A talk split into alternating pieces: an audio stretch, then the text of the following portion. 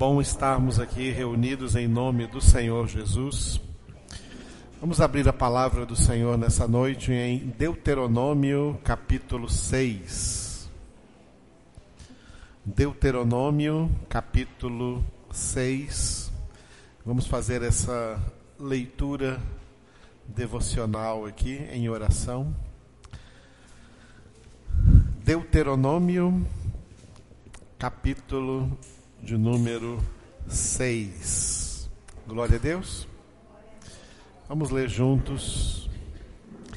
Estes, pois, são os mandamentos, os estatutos e os juízos que mandou o Senhor teu Deus, se te ensinassem, para que os cumprisses na terra a que passas para a possuir para que temas ao Senhor teu Deus e guardes todos os seus estatutos e mandamentos que eu te ordeno, tu e teu filho e o filho de teu filho, todos os dias da tua vida, e que teus dias sejam prolongados. Ouve, pois, ó Israel, e atenta em os cumprires para que bem te suceda e muito te multipliques na terra que mana leite e mel, como te disse o Senhor, Deus de teus pais. Ouve, Israel, o Senhor nosso Deus é o único Senhor. Amarás, pois, o Senhor teu Deus de todo o teu coração, de toda a tua alma e de toda a tua força. Estas palavras que hoje te ordeno estarão no teu coração. Tu as inculcarás a teus filhos, e delas falarás, assentado em tua casa e andando pelo caminho, e ao deitar-te e ao levantar-te. Também as atarás como sinal na tua mão e te serão por frontal entre os olhos, e as escreverás nos umbrais de tua casa e nas tuas portas. Havendo-te, pois, o Senhor teu Deus introduzido na terra que, sob juramento, prometeu a teus pais, Abraão, Isaque e Jacó, te daria grandes e boas cidades que tu não edificaste, e casas cheias de tudo que é bom, casas que não encheste, e poços abertos que não abriste, vinhais e olivais que não plantaste, e quando comeres e te fartares, guarda-te para que não esqueças o Senhor que te tirou da terra do Egito da casa da servidão. O Senhor teu Deus temerás, a ele servirás e pelo seu nome jurarás. Não seguirás outros deuses, nenhum dos deuses dos povos que houver à roda de ti, porque o Senhor teu Deus é Deus zeloso no meio de ti para que a ira do Senhor teu Deus se não acenda contra ti e te destrua de sobre a face da terra. Não tentarás o Senhor teu Deus como o tentaste em Massá. Diligentemente guardarás os mandamentos do Senhor teu Deus e os seus testemunhos e os seus estatutos que te ordenou farás o que é reto e bom aos olhos do Senhor, para que bem te suceda e entres e possuas a boa terra, a qual o Senhor, sob juramento, prometeu dar a teus pais, lançando todos os teus inimigos de diante de ti, como o Senhor tem dito. Quando teu filho no futuro te perguntar, dizendo: Que significam os testemunhos e estatutos e juízos que o Senhor nosso Deus vos ordenou? Então dirás a teu filho: Éramos servos de Faraó no Egito. Porém, o Senhor de lá nos tirou com poderosa mão. Aos nossos olhos fez o Senhor sinais e maravilhas, grandes e terríveis, contra o Egito e contra Faraó e toda a sua casa. E dali nos tirou para nos levar e nos dar a terra que, sob juramento, prometeu a nossos pais. O Senhor nos ordenou cumpríssemos todos estes estatutos e temêssemos o Senhor nosso Deus, para o nosso perpétuo bem, para nos guardar em vida, como tem feito até hoje. Será por nós justiça quando tivermos cuidado de cumprir todos estes mandamentos perante o Senhor nosso Deus, como nos tem ordenado. Aleluia. Oremos, Deus Todo-Poderoso, adoramos o Teu nome. Que bom estarmos reunidos aqui na Tua presença para continuar a aprender os Teus mandamentos, os Teus preceitos, a Tua palavra, entendendo, Senhor, as coisas que o Senhor tem para nos ensinar a cada dia. Te louvamos, ó Deus, por mais essa aula, a primeira agora, Senhor, desse novo mês, esse mês de março, que nós possamos aproveitar cada uma dessas aulas, Senhor, para crescer na graça e no conhecimento do Senhor que nossos corações sejam abertos pelo poder do Teu Espírito Santo e que o Teu Espírito nos conduza, Senhor, a toda a verdade, a fim de que nela fixemos as nossas vidas.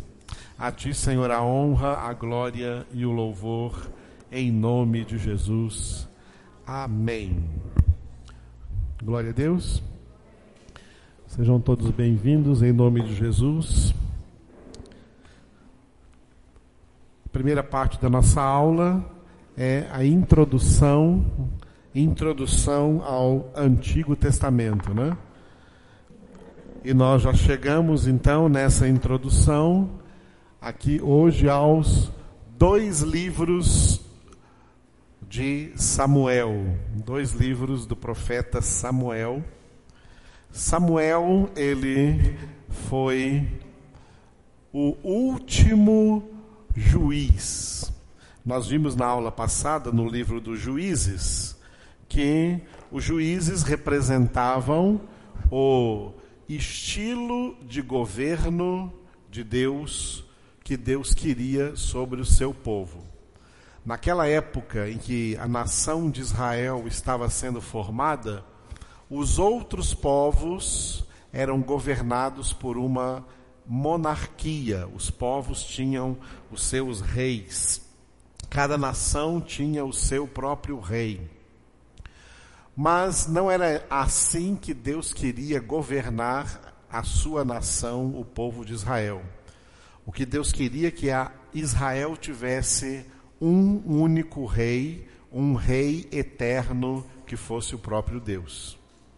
E o representante humano desse rei seria um juiz, que teria aquelas atribuições que nós falamos na aula passada acerca dos juízes. O primeiro juiz foi Moisés. E, juntamente com Moisés, Deus orientou Moisés a escolher é, 70 anciãos, que seriam outros 70 juízes, que o ajudariam nessa tarefa de julgar as causas do povo de Deus de acordo com a lei de Deus. Então, o governante principal da nação de Israel, dentro do propósito de Deus para aquela nação no Antigo Testamento, o governante não seria nenhum rei, não seria um presidente, o governante seria um juiz. Moisés foi o primeiro juiz, sempre auxiliado por outros juízes. O segundo juiz foi Josué, também auxiliado por outros juízes, e depois veio uma série de juízes cujos nomes estão e história estão registrados aí no livro que tem esse nome, o livro chamado Juízes. OK? De todos esses juízes, chegou uma época em que este ministério ficou para Samuel. Samuel foi o último juiz. Por quê? Porque no período de Samuel, o povo cercou Samuel, se reuniu, pediu uma reunião. É como se fosse hoje em dia, o que se chama hoje em dia de um, um plebiscito. O povo fez um plebiscito. E o povo decidiu e pediu para Samuel, forçou Samuel a barra e disse para Samuel: nós não queremos mais ser governados por um juiz. De agora em diante, nós queremos ser como as outras nações da terra também são. Nós queremos um rei. As outras nações da terra, elas têm um rei. Nós também queremos um rei. Samuel ficou muito triste com isso e foi orar. Quando ele foi orar, Deus falou com, com ele assim: Samuel, não fique triste, porque não é a ti que esse povo está rejeitando, é a mim. Eu vou conceder a eles um rei.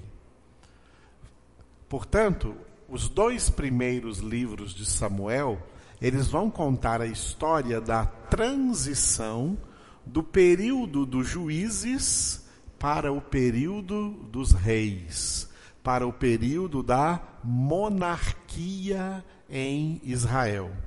Porque Israel decidiu que queria ser como as demais nações da terra. O que, que acontece? Veja bem. Deus instituiu a nação de Israel com vários propósitos.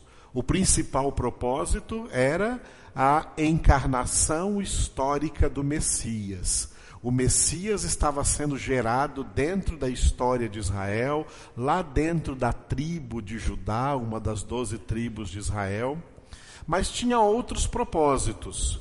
Outro propósito importante que Deus tinha no Antigo Testamento para formar a nação de Israel é que essa nação de Israel fosse testemunha para as outras nações da terra que não conheciam o Deus de Israel, que não conheciam o Deus de Abraão, Isaac e Jacó, que Israel testemunhasse para as outras nações como é abençoada a nação cujo Deus é o Senhor. E as outras nações da terra, então, recebendo esse testemunho, entendendo esse testemunho, se convertessem ao Deus de Israel e abandonassem os seus falsos deuses e crescem também no Deus de Israel. Deus não instituiu a nação de Israel no Antigo Testamento para dizer assim, ó, vocês são a única nação que tem Deus. Deus não é para as outras nações. Não, Deus era para todas as nações. Deus queria que todas as nações também o conhecessem, crescem nele e invocassem o seu nome. E ele instituiu a nação de Israel para ser testemunha desse Deus. E a nação de Israel seria diferente de todas as nações, porque todas as nações tinham um rei humano sobre elas, governando-as. Mas a nação de Israel teria um rei divino governando, o verdadeiro rei. O Deus seria o seu rei. Por isso eles seriam a nação abençoada, próspera e serviria este testemunho para as outras nações. Só que aconteceu o contrário. Ao invés das outras nações quererem ser como Israel, Israel é que quis ser como as outras nações. Vamos trazer isso agora para os nossos dias. A igreja de Jesus Cristo foi instituída para quê?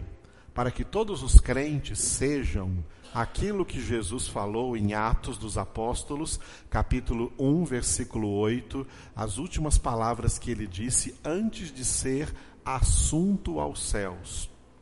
Jesus disse: Recebereis poder ao descer sobre vós o Espírito Santo e sereis minhas testemunhas em toda a Judéia, em Jerusalém, em toda a Judéia e Samaria e até aos confins da terra. Deus estabeleceu em nós a salvação em Cristo para que nós sejamos testemunhas de Cristo perante o mundo, para que o mundo veja como somos abençoados e queiram conhecer o nosso Deus. Olha como a história se repete. O testemunho cristão hoje está falido. Porque a maioria dos cristãos, ao invés de inspirar o mundo a querer ser como nós, os cristãos estão imitando as pessoas do mundo, estão querendo ser como o mundo. Essa é a mesma história que estava acontecendo lá em Israel na época de Samuel.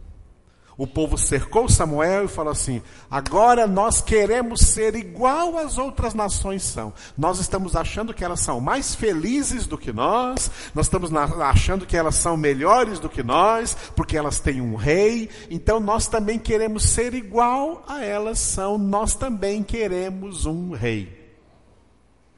E aí Deus fez uma, Deus fez uma, tem uma palavra-chave aí, tá? Deus fez uma concessão. Tá? Deus fez uma concessão. O que, que é uma concessão divina? Uma concessão divina é algo que o povo pede e que Deus atende, mesmo que isso não, não fazia originalmente parte do plano de Deus para esse povo. Quando Deus faz uma concessão, essa concessão tem tempo limitado, ela tem um prazo. Ela tem tempo de começar e tem tempo de terminar. A concessão não é para sempre. Deus concede por algum tempo. E Deus concedeu por algum tempo que o povo de Israel fosse como as demais nações da terra e tivessem um rei governando governando essa nação. Essa história então dessa transição começa aqui nos dois livros de Samuel, né? E o principal o principal reinado histórico foi o reinado de Davi, tá? por isso o rei Davi, de todos os reis de Israel, foi o rei mais famoso, tá? Continua sendo o rei mais famoso, foi o rei Davi, da tribo de Judá, da linhagem messiânica, né? o Messias está sendo gerado aí, passando essa linhagem, essa, essa linhagem, essa geração de, do Messias por Davi. Então, se juntássemos os dois livros, um e dois, Samuel, como se fosse um livro só, de dois grandes capítulos, um e dois Samuel, o título que nós poderíamos dar para os dois livros juntos seria o reinado de o reinado de Davi, OK? Um personagem muito importante. Quando você lê o livro de Mateus, que começa traçando a genealogia de Jesus, coloca começa com dois personagens importantes, Abraão e Davi. Que Jesus é filho de Abraão, filho de Davi. Aí começa Abraão, gerou Isaac, Isaac gerou Jacó, vai passando até, passa por Davi até chegar ao nascimento de Jesus. Mas a genealogia começa citando dois personagens importantíssimos nessa linhagem messiânica: Abraão e Davi. Davi que foi o principal rei desse período monárquico, o período da monarquia em Israel. Os dois primeiros livros podem ser divididos assim. Ó. O primeiro livro de Samuel, que tem 31 capítulos, de 1 a 31, vai registrar a época do primeiro rei. O primeiro rei não foi Davi, o primeiro rei foi Saul. Saul, que não era da tribo de Judá, era da tribo de Benjamim.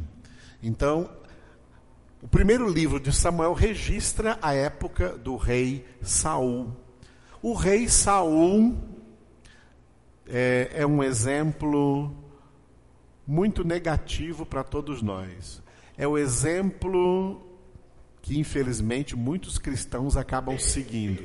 O exemplo de começar bem e terminar mal. Tá? Ele começou bem. Ele foi o primeiro que Deus escolheu para ser rei sobre a nação de Israel porque Deus fez a concessão, mas é Deus quem escolhe o rei. Então Deus escolheu Saul da tribo de Benjamim. Ele foi escolhido por Deus para ser rei de Israel. Tá? Foi ungido, o rei recebia uma unção especial, tá? Para ser rei do povo de Deus, tinha que receber uma unção e essa unção representava que o Espírito Santo vinha sobre essa pessoa e ia dirigir a vida dessa pessoa, iluminar essa pessoa para que ela realizasse o seu trabalho, o seu serviço, no caso do serviço de rei. Saul então recebeu o Espírito Santo, foi ungido com o Espírito Santo, chegou até a profetizar, quando souberam que Saul estava profetizando, até diziam naquela época, correu a notícia lá, em todo Israel, correu a notícia, saiu no Jornal da Globo, Jornal Hoje, Jornal. Saiu tudo quanto é jornal, saiu lá, né? Todo mundo na internet sabendo. E a notícia era: Saul também está entre os profetas? porque Saul estava profetizando porque tinha o Espírito Santo. Né? Mas Saul caiu em apostasia. O que é apostasia? Pecado sem perdão. Existem pecados que têm perdão e existem pecados que não têm perdão. Apostasia é um pecado sem perdão. Saul foi o primeiro rei de Israel e foi o primeiro rei apóstata. Porque pela sua desobediência, pela sua rebeldia, Deus tirou dele a unção, tirou dele o Espírito Santo e Deus mandou que os demônios fossem lá e entrassem nele. A partir de então, até a sua morte, o rei Saul, que governou Israel por 40, cerca de 40 anos, foi um rei possesso pelo diabo e morreu jogando-se sobre a sua própria lança. Então, a Saul, a, a, época, essa época de Saul é registrada aqui no primeiro livro de Samuel. E o segundo livro de Samuel, eu daria o título de, repita, Plenitude de Davi. Por que, que eu dei esse título, Plenitude de Davi? Porque a apostasia de Saul aconteceu aqui no primeiro livro ainda, no capítulo 16. Lá no meio do livro, tá? Lá no meio do livro, no capítulo 16, no capítulo 16, Deus rejeita Saul, tira a unção dele e manda, manda Samuel Samuel pegar o óleo da unção e ir na casa de Jessé e ungir um dos seus filhos como próximo rei. E lá na casa de Jessé, no capítulo 16, então, no capítulo 16 de primeiro, do primeiro livro de Samuel, Davi foi ungido rei. Diante de Deus, então, quem era o rei? Davi. Só que Saul ainda estava no poder. Saul ainda estava no trono. Deus tirou a unção de Saul, mas ele continuou ainda no poder. Ele continuou ainda no trono e ficou no trono até a sua morte, que vai acontecer lá no final do primeiro livro de Samuel. Então, Davi já era rei diante de Deus, mas não assumiu ainda o governo. Não assumiu ainda o governo, porque Saul ainda estava lá no governo. Tá? Saul ainda estava lá no governo, e Davi, como homem de Deus, ficou esperando o momento exato em que Deus o colocaria no trono, já que Deus já havia ungido a ele rei. E, Saul, e Davi, Davi teve várias oportunidades de dar um impeachment em Saul. Mas ele não o fez. Ele não fez. E diante das oportunidades até de matar Saul, ele sabia que matando Saul, ele ocuparia então o seu trono. Porque ele seria o próximo, ele já estava ungido rei de Israel. Ele era só matar. E ele falava assim: Eu não vou estender a minha mão contra o ungido do Senhor mesmo sabendo que Deus tinha tirado dele a unção, ele respeitou a sua posição de autoridade até o fim. Só depois da morte de Saul foi que então Davi começou a galgar os degraus corretos até chegar na plenitude do, da monarquia Ainda teve algumas lutas que enfrentar, algumas guerras que enfrentar, para chegar no topo da monarquia de Israel e ser então o rei de Israel. Por isso, o segundo livro de Samuel, a plenitude, plenitude de Davi. Ok? Cada um desses livros tem as suas, a sua própria divisão aqui, o que eu coloquei aqui mais na frente. O primeiro livro de Samuel tem uma introdução que vai até o capítulo 8, versículo 3 capítulo 1, versículo 1 até o capítulo 8, versículo 3, que foi a época final do juiz, de um juiz governando sobre Israel, e esse último juiz foi Samuel. Primeiro juiz Moisés. Último juiz Samuel, OK? Depois de Samuel entrou Saul, mas junto com Saul ali sempre estava Davi. Saul querendo matar Davi o tempo inteiro, mas Davi já era ungido diante de Deus, mas Saul quem estava no governo, no reinado até o final, no capítulo 31, versículo 13, lá com a sua morte. Aí vem o segundo livro. O segundo livro de Samuel, ele tem é mais complicado. Ele tem três partes: parte 1, parte 2 e parte 3. Segundo livro de Samuel. A primeira parte são os primeiros dez capítulos, cujo título é, repita comigo, Reino Estabelecido. O reino de Israel nas mãos de Saul foi um reino instável, cheio de problemas, porque o rei era um homem possesso. Tá? Todo governante possuído pelo diabo, o governo é instável. Tá? O Brasil está com um governo instável porque seus governantes são do diabo. Estão tá entendendo? Tá? Todo governante ímpio faz com que a, a, a nação ou o Estado que governe se torne política, economicamente e em vários sentidos, instável. Israel, na época de Saul, teve um governo instável. Na época de Davi, depois que Davi assumiu o trono, tá? nesses dez versículos, ele transformou essa instabilidade em estabilidade. A nação se tornou uma nação estável. Porque o rei era um homem ungido, ungido por Deus, um homem temente a Deus, um homem na Bíblia que o próprio Deus o chamou de homem segundo o coração de Deus. Tá?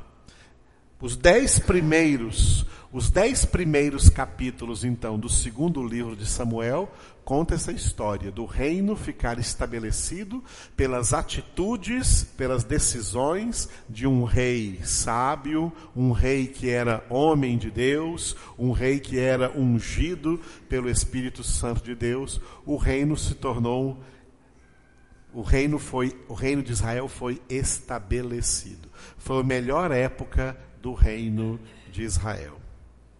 No entanto, na Bíblia tem um versículo que diz: Quem pensa que está de pé, cuide-se para que não caia. Jesus também disse em Mateus 26, 41: Vigiai e orai para que não entreis em tentação. O espírito, na verdade, está pronto, mas a carne é fraca. Davi não vigiou. Sabe por que muitas vezes Deus manda lutas em nossa vida? Porque às vezes quando nós estamos sem luta, a gente relaxa. No capítulo de 1 a 10, Davi venceu todas as guerras, venceu todas as ameaças estrangeiras contra a nação, ele estabeleceu a paz em todas as fronteiras de Israel. Quando chegou aqui no capítulo 10 do segundo livro de Samuel, nenhuma nação circunvizinha ousava mandar seus exércitos para atacar Israel, porque ninguém, nenhum exército da terra ganhava uma guerra contra o exército de Israel liderado pelo rei Davi.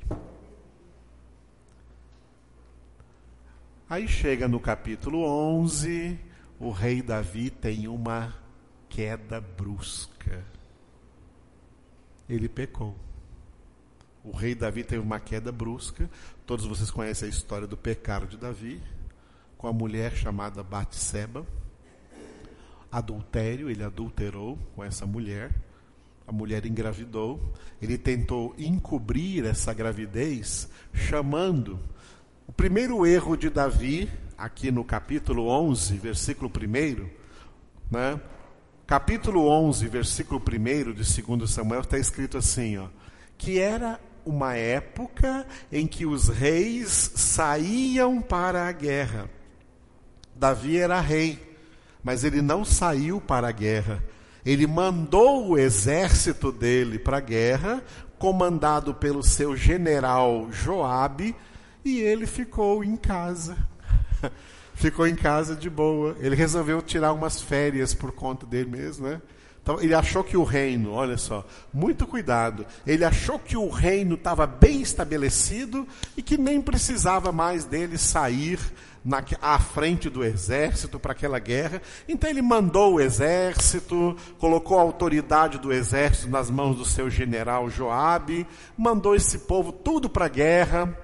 Todos os homens da cidade foram para a guerra. O único homem que ficou lá, Davi.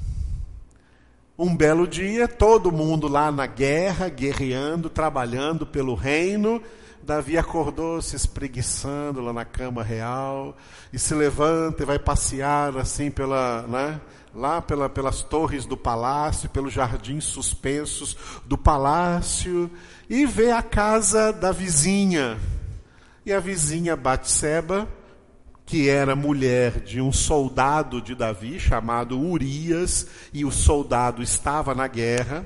Ela deve ter imaginado: não tem homem nenhum na cidade, vou tomar meu banho tranquilamente aqui na piscina. E Davi viu-a tomando banho. E caiu em pecado. Caiu em lascívia. E mandou chamá-la e deitou-se com ela, teve relações com ela, e ela engravidou e mandou dizer para ele. Ele tentou encobrir a gravidez, chamando, mandando mensageiros e mandar chamar Urias para vir para sua casa. Ô oh, Urias, que bom, como é que tá a guerra lá? Ô, oh, tá a guerra tá difícil. Eu resolvi dar uma folga para você. Vai lá, fica com a sua mulher, vai lá para sua casa, porque ele iria dizer então que essa gravidez era do marido com a sua mulher. Mas Urias falou assim: ó, Eu não vou para minha casa, não vou deitar na minha cama, porque eu não tenho coragem de fazer isso, sabendo que os meus companheiros estão todos lá na batalha onde eu também deveria estar. Então, vou esperar aqui até a hora que o Senhor me mandar de volta. Aí Davi mandou ele de volta, só que Davi deu para ele mesmo um bilhete para ele entregar para o general Joabe. E no bilhete dizia a ordem do general Joabe de colocar Urias no lugar mais perigoso da batalha para que ele fosse morto. E o próprio Urias levou o seu tão fiel que não leu o recado. Ele poderia no caminho ter lido o recado, mas não leu, entregou fechadinho para Joabe. Joabe obedeceu o rei Davi, colocou Urias na frente da batalha, Urias foi morto. Aí vem a notícia: muitos soldados morreram, entre eles Urias. Aí o que Davi fez? A mulher de Urias está grávida e Urias morreu. Né? E eu, como um rei bondoso, eu vou acolher essa mulher aqui no palácio e eu vou cuidar do filho dela como se fosse meu. E todo mundo, que rei maravilhoso, né? Vida longa ao rei. Pronto, Davi pecou e achou que tinha encoberto o seu pecado. Pecou primeiro por omissão. Aqui está porque um abismo chama outro abismo. Tá? Primeiro começa com um pecado. É, é, é, assim que o pecado começa a dominar a nossa vida. Quando você acha que uma coisinha de nada não tem nada a ver. Ele começou com um pecado que muitos diziam, não, não tem nada a ver. Ele realmente é rei, ele, o, rei o, exército dele é bom, o general dele é bom. Para que, que ele ia na guerra? Ele fez bem ter ficado em casa, dar um descansado, já trabalhou tanto estabelecendo esse reinado. Então, o primeiro pecado dele foi de omissão, porque ele devia ter ido à guerra, mas não foi. Se tivesse ido à guerra, não teria tido tempo de ficar vendo mulher pelada. Muita gente cai na pornografia, sabe por quê? Porque não está fazendo o que deveria estar tá fazendo. Está ocupando a cabeça com o que não presta. E o ditado é correto, tá? A mente vazia não é oficina do diabo, não, é o daia do diabo. É o setor industrial de Satanás. Entendeu? Então, a, a, a Deveria ter ido à guerra que não teria acontecido nada disso. Mas ele primeiro se omitiu. Aí no meio da sua omissão, um abismo nunca vem sozinho. Ele chama outro. Da, da omissão ele foi para o adultério. Do adultério ele foi para o assassinato. Porque a morte de Urias é um assassinato mandado por Davi. O, a guerra foi o, a, o instrumento que ele usou para assassinar um excelente soldado, justo, fiel, que ele, honesto que ele tinha lá, que era Urias. Então, de uma omissão foi para um adultério. De um adultério foi para um assassinato. E de um assassinato, sabe o que ele fez?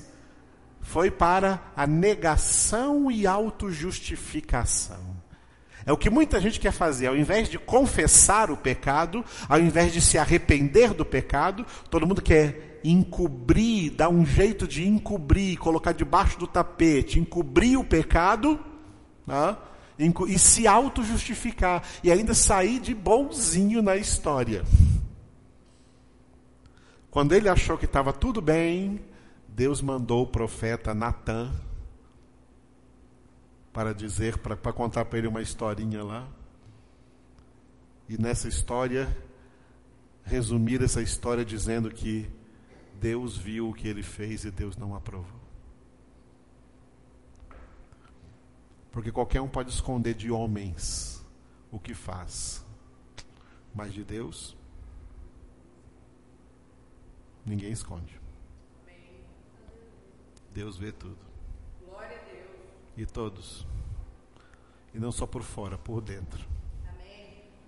Então, o reino foi comprometido pelo pecado de Davi. Tá? o reino foi comprometido. Foi um momento crucial, por isso está sendo crucialidade aqui, em que o reino foi comprometido, essa estabilidade que ele havia conquistado para, o, para, para a nação de Israel foi comprometida por causa do seu pecado.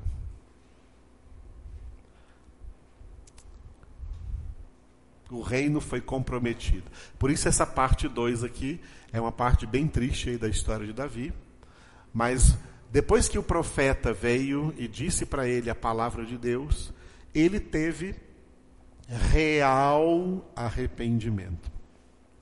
E o real arrependimento de Davi está registrado no Salmo 51, que vocês conhecem aí, no Salmo 51, onde ele ora confessando o seu pecado pedindo perdão a Deus e pedindo uma coisa. Ele lembra do que Deus fez com Saul. Deus tirou de Saul o Espírito Santo. E Davi ora no Salmo 51, Senhor, não retires de mim o teu espírito. Agora eu estou com, agora eu sei o que é ser um homem de coração quebrantado, estou quebrantado diante do Senhor. Então houve real arrependimento. Deus não fez com Davi a mesma coisa que fez com Saul. O pecado de Davi foi grave, mas ainda não foi uma apostasia. Ele não virou um apóstata. Teve perdão para o seu pecado, teve restauração espiritual para a sua vida, e o reino, a terceira parte, a parte 3 do segundo livro de Samuel, foi: o reino foi reconquistado. Tá? Foi reconquistado. Mas agora por um rei muito diferente.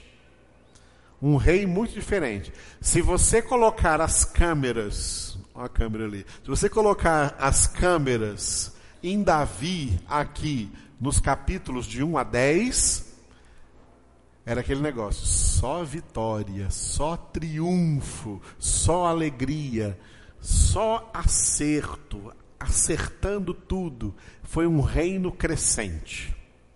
E se você colocar as câmeras no Davi aqui, ó, do capítulo 12, versículo 26 até o fim, a terceira parte, você vê um rei humilhado, alquebrado, quebrantado, sofrendo muitas coisas, porque o pecado é perdoado, mas as consequências têm que ser assumidas. Cuidado com o pecado, porque o pecado pode até ser perdoado, mas as consequências dele permanecem. As consequências foi, foram vários problemas que Davi teve com seus filhos, fazendo coisas horríveis teve filho que estuprou a própria irmã, teve filhos que seduziu as empregadas dos palácios todinho e fazia sexo até em cima dos telhados. Teve filhos que se revoltaram contra ele, como Absalão, e depois foi morto, e Davi chorou a perda de Absalão, um dos seus filhos. A vida de Davi, depois que ele comprometeu o reino com o seu pecado, para reconquistar esse reino, ele teve uma vida de sofrimento, de quebrantamento, e, e ele foi levado nesse quebrantamento até a sua morte. Até a sua morte. Ele não pecou mais, mas foi quebrantado até a sua morte. E conseguiu reconquistar o reino, conseguiu reconquistar a estabilidade da nação e se preparou para passar o reino para o próximo rei, que seria seu filho Salomão. Que, que ele teve com Batseba, que passou a ser então mulher legítima dele. O primeiro filho, que foi o filho do adultério, esse morreu. Mas depois que ele então casou-se realmente com Batseba, o primeiro filho que eles tiveram foi Salomão, e Salomão, né, Salomão seria então o próximo rei aí depois do rei Davi. OK? Filho de filho de Davi, Salomão recebeu um reino completamente estável estabilizado, estabelecido, recebeu um reino forte, recebeu um governo forte aí sobre Israel. Tinha de tudo, Salomão tinha de tudo para manter esse governo bem forte, mas infelizmente ele também errou e não manteve esse governo forte. Vamos ver isso na semana que vem, ok? Vamos ver isso na semana que vem. Hoje nós vamos ver o que nós começamos a ver a semana passada já o início de quando Salomão recebeu aí o poder no lugar do seu pai Davi. Hoje então vocês tiveram aqui, tá? Um pequeno panorama aqui desses dois livros, um e dois Samuel, primeiro e segundo livro de Samuel. Dentre todos esses personagens, um personagem admirável que realmente é um modelo para nós é o Samuel. Samuel realmente né, cresceu como um homem de Deus, viveu como um homem de Deus e morreu como um homem de Deus. E uma das palavras que tem sobre Samuel é que Samuel não deixou cair por terra nenhuma das palavras que Deus falou com ele. Ele acolheu toda a palavra de Deus na sua vida. Enquanto juiz do povo de Deus, ele aconselhou direito o povo de Deus dentro da palavra. Ele não recebeu propina para fazer vista grossa a pecados do povo, ele governou com justiça. Foi o último juiz e foi um juiz muito justo. Por isso é um modelo positivo para nós aí, o, o Samuel. Ok? Muito bem, então terminamos aqui a nossa parte de introdução ao Antigo Testamento. Agora nós vamos para outra parte aqui, que é o método de estudo bíblico indutivo. É nesse método que você vai entender o que é essas palavras de vermelho que eu escrevi aqui, ó. Preparação, realização, contraste, causação, crucialidade, no método que você vai aprender a fazer essas divisões aqui. Então, método de estudo bíblico indutivo, vocês já viram que o método tem cinco passos. Quais são eles? Repitam vocês.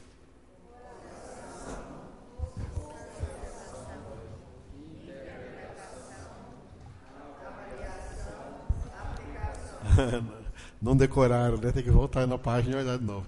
Agora acharam aí todo mundo? Repitam mais uma vez. Oração, observação, interpretação, avaliação, aplicação.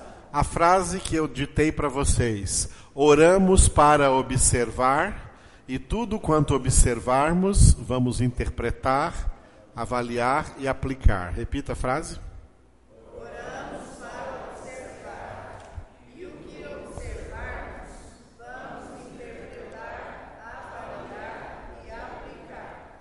Glória a Deus.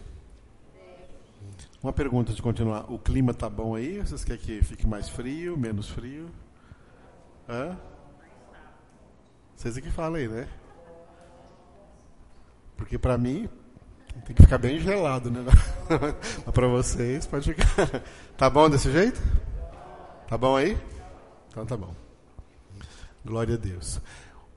O primeiro passo então é a oração. Tá? O primeiro passo é a oração, que nós deveríamos ter terminado a semana passada, mas o tempo correu, não deu, não deu. Nós vamos terminar hoje para chegar no segundo passo, que é a observação, onde vamos nos demorar mais tempo. Nessa oração, que eu expliquei já na semana passada muitas coisas, nós colocamos aqui três pedidos, três coisas que nós temos que pedir em oração a Deus em relação ao nosso estudo bíblico, em relação à maneira como nós estudamos a Bíblia, três coisas nós devemos pedir a Deus. A primeira delas é, diga, sabedoria. Aí eu expliquei a sabedoria da seguinte maneira, né? Isso aqui também foi explicado na aula passada. A todos Deus dotou de inteligência. O que é inteligência? Inteligência é a capacidade de adquirir conhecimento. Inteligência é a capacidade de adquirir conhecimento. Foi quando eu perguntei, lembra que eu perguntei? Agora você já sabe a resposta, né? Todo mundo é inteligente? Claro, todo mundo é inteligente. Não é?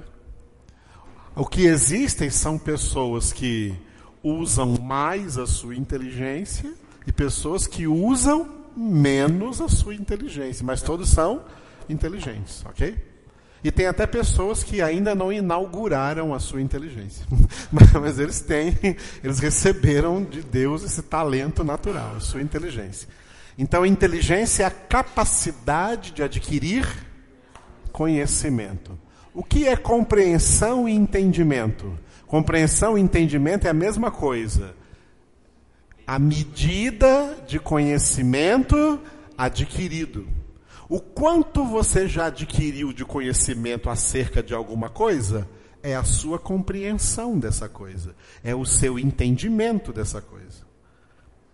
Para você compreender mais, tem que conhecer mais, tem que aumentar o conhecimento. Para você entender mais, tem que conhecer mais, tem que aumentar o seu conhecimento. Por isso, o conhecimento nunca deve ser estático, mas dinâmico, progressivo, crescente. Quando alguém acha que já conheceu uma coisa e para, aí a compreensão e o entendimento dessa pessoa fica limitado a aquilo que ela conheceu e parou, não está conhecendo mais. Essa compreensão tem que aumentar, esse entendimento tem que aumentar. Por isso o conhecimento não pode parar. Deus disse através do profeta Oséias: Conhecei e prossegui em conhecer o Senhor. O apóstolo Pedro disse, 1 Pedro 3, 3, 18: Crescei na graça e no conhecimento de nosso Senhor Jesus. Muito bem. E o que é sabedoria? A sabedoria é a aplicação prática do conhecimento adquirido. Quando alguém pratica o que conhece, se torna sábio. Isso é sabedoria. Por isso que Jesus disse que alguém que ouve a palavra está recebendo conhecimento. Mas se não praticar, é semelhante a alguém que construiu a sua casa sobre a areia. Essa casa não vai ficar de pé. Ela está em solo instável, ela vai cair, não vai suportar os problemas, grande será a sua ruína. Porque essa pessoa recebeu conhecimento, mas não colocou em prática, então ela não recebeu sabedoria. A pessoa sábia, que se torna sábia, é aquela que ouve a minha palavra, Jesus diz, e a pratica, e a coloca em prática. É essa prática que vai torná-la sábia. Então ela edifica a sua casa sobre a rocha. E ela vai ter condição de enfrentar os problemas que virão, mas ela não vai cair, porque está firme, edificada sobre a rocha. Glória a Deus. E nós vimos que uma coisa é, muito clássica que existe aí, na maioria do que as pessoas entendem, é que Salomão, quando se viu no lugar do seu pai Davi, no trono de Israel, ele pediu o quê? Ele pediu sabedoria, não é isso que a gente entende? Vamos ver se ele pediu isso mesmo? Aí nós começamos em no primeiro livro dos reis, abra novamente aí, onde paramos a semana passada. Primeiro livro dos reis, capítulo 3. Vou fazer uma breve recapitulação.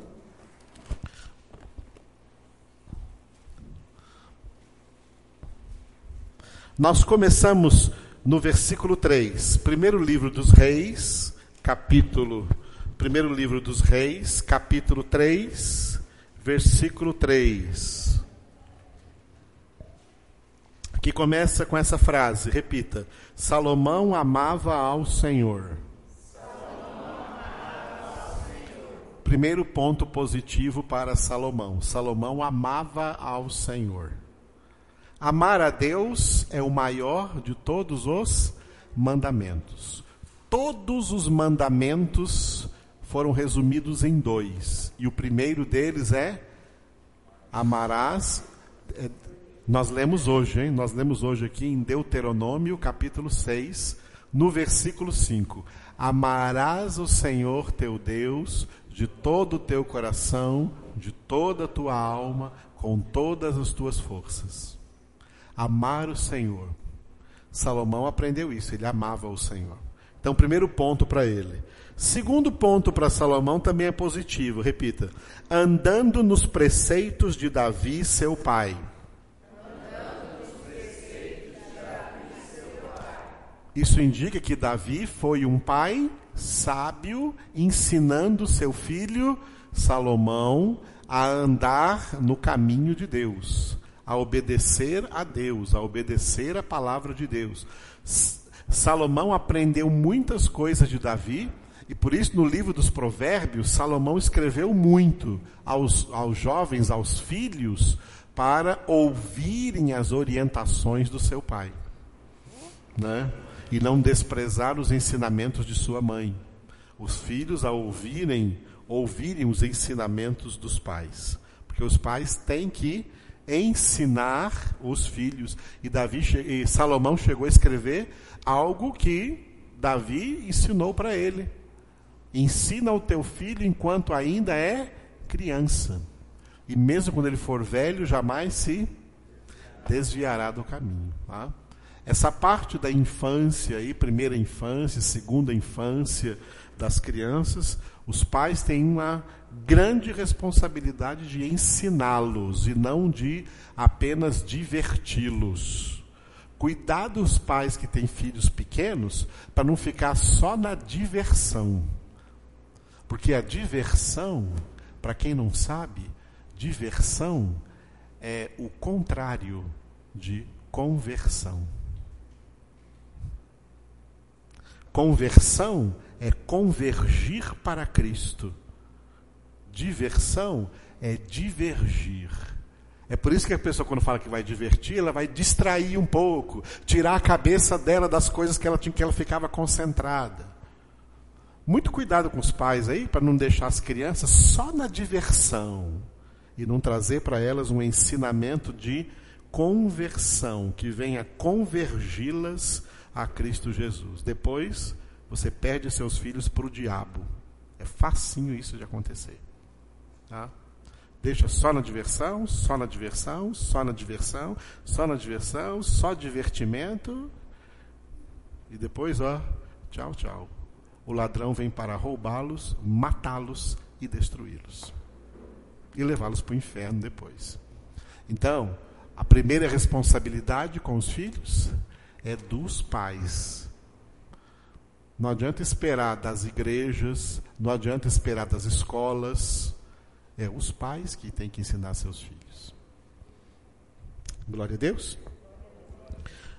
Salomão foi ensinado por Davi. Davi morreu com a consciência tranquila, porque o próximo rei que ele deixou foi seu filho, que ele ensinou desde a infância. Então, dois pontos aí para Salomão: amava o Senhor e andava nos preceitos de Davi, seu pai. Agora, no meio do versículo 3 tem um porém. Porém, que é uma conjunção adversativa. Porém, todavia, contudo, entretanto, mas Porém, ponto negativo.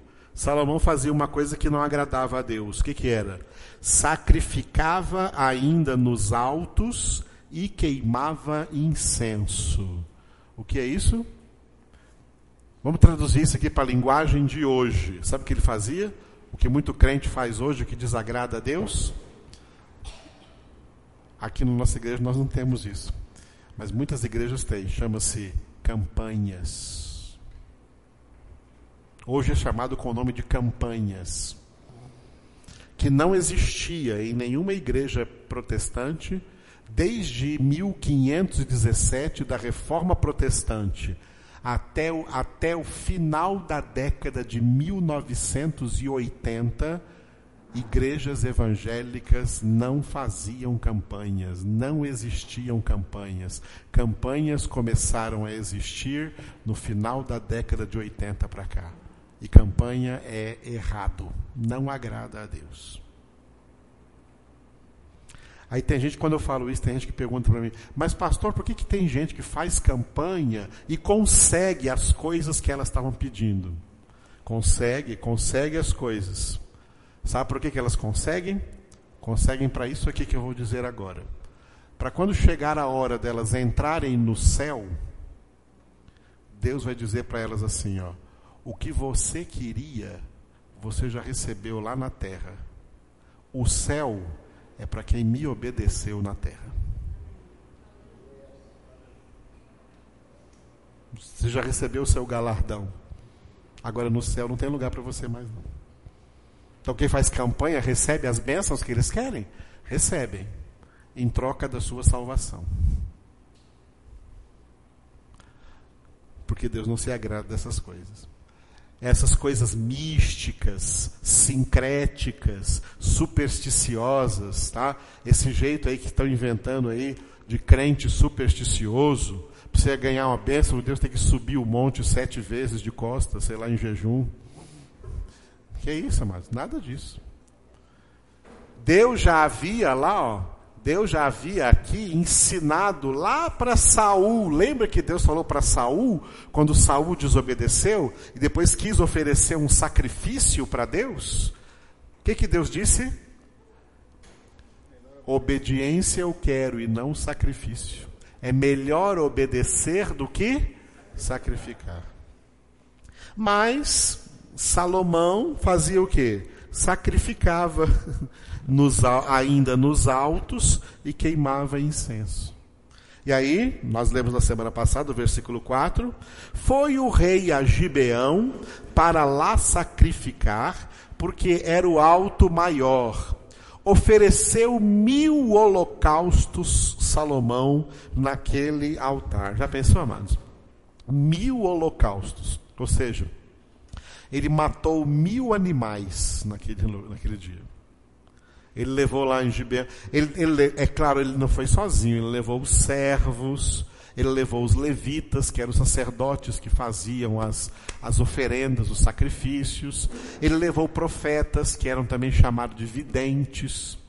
Então Salomão, ele tinha uma coisa para pedir para Deus, mas antes de pedir, ele quis oferecer sacrifícios. Porque o povo tem essa ideia errada que você só ganha alguma coisa de Deus se você oferecer um sacrifício antes. Se você comprar isso com um sacrifício antes. Fizer uma barganha com Deus, você faz um sacrifício para Deus te dar alguma coisa. Completamente errado. Deus não é desse jeito que ele, que ele gosta das coisas. Não é assim. Aí Deus está vendo lá Salomão sacrificando. Mil animais foram sacrificados aquele dia. Aí eu imagino assim, né? Matou cem animais. Depois de matar cem animais, ele pergunta para os profetas, para os videntes: E aí, já viram alguma coisa? Deus já falou alguma coisa? Não, Deus não disse nada. Então vamos matar mais cem. 200 animais. Deus falou? Não. 300. Deus falou? Não. 400? Nada que, vamos supor que chegou meio-dia. Meio-dia chegou, ah, já havia matado 500 animais e Deus não falou nada ainda. Os profetas não escutaram nada, os videntes não tiveram nenhuma visão, ninguém entendeu. Deus não falou nada ainda. Então tá bom, duas horas de almoço. Vai almoçar todo mundo, volta duas horas da tarde, continua. Mais 100 chega a 600, nada, 700, 800, 900. No fim do dia, os últimos 100, matou mil animais, derramou o sangue deles todos sobre aquela montanha para ouvir Deus falar alguma coisa com ele e Deus não falou nada. Aí Salomão falou assim: Vamos dormir, vamos continuar amanhã. Hoje Deus não falou nada, vamos dormir, vamos continuar amanhã. Aí quando foi dormir, versículo 5: Em Gibeão apareceu o Senhor a Salomão, que hora? De noite. E em em sonhos, por quê? Por que em sonhos? Porque ele estava dormindo. Quando Salomão estava dormindo, Deus falou com ele em sonhos. E olha o que Deus disse para ele: Disse-lhe Deus, repita, pede-me o que queres que eu te dê. O que, que Deus está falando para Salomão aqui? Salomão, você quer pedir para mim alguma coisa? Não precisava ter matado esses animais, é só me pedir. Era só me pedir. Jesus ensina para nós no Novo Testamento: pedir e dá-se-vos-á. Não tem que oferecer sacrifício para pedir alguma coisa para Deus. O sacrifício que agrada a Deus, Deus já recebeu. Jesus. O sacrifício de Jesus é suficiente. Agora nós podemos pedir, chamando Deus de Pai, Pai nosso. Nosso Pai que está nos céus Seja santificado o teu nome, venha o teu reino, faça a tua vontade. É só pedir, o Pai dá. Deus está falando para Salomão aqui. Você quer, você quer alguma coisa de mim, Salomão? Então me peça, mas não venha com rodeios. Deus, Deus não gosta desses rodeios. Não vem tentando me agradar com sacrifícios. Depois você lê o Salmo 50, né? Já falei para você ler o Salmo 51 hoje, né?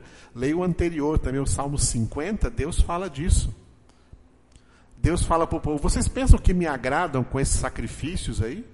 Vocês acham que eu tenho fome para vir matar para mim esse tanto de animal aí? Se eu tivesse fome, eu ia pedir comida para vocês? Todos os animais da floresta são meus, eles me pertencem. Se eu tivesse fome, não tinha que pedir para você. Para que estão fazendo esses sacrifícios todos aí?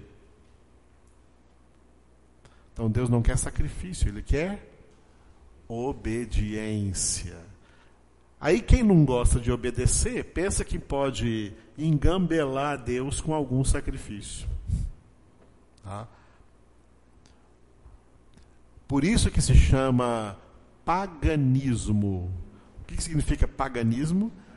O que fazem os pagãos Pagão é alguém que acha que tem que pagar para merecer de Deus alguma coisa. Esses são os pagãos.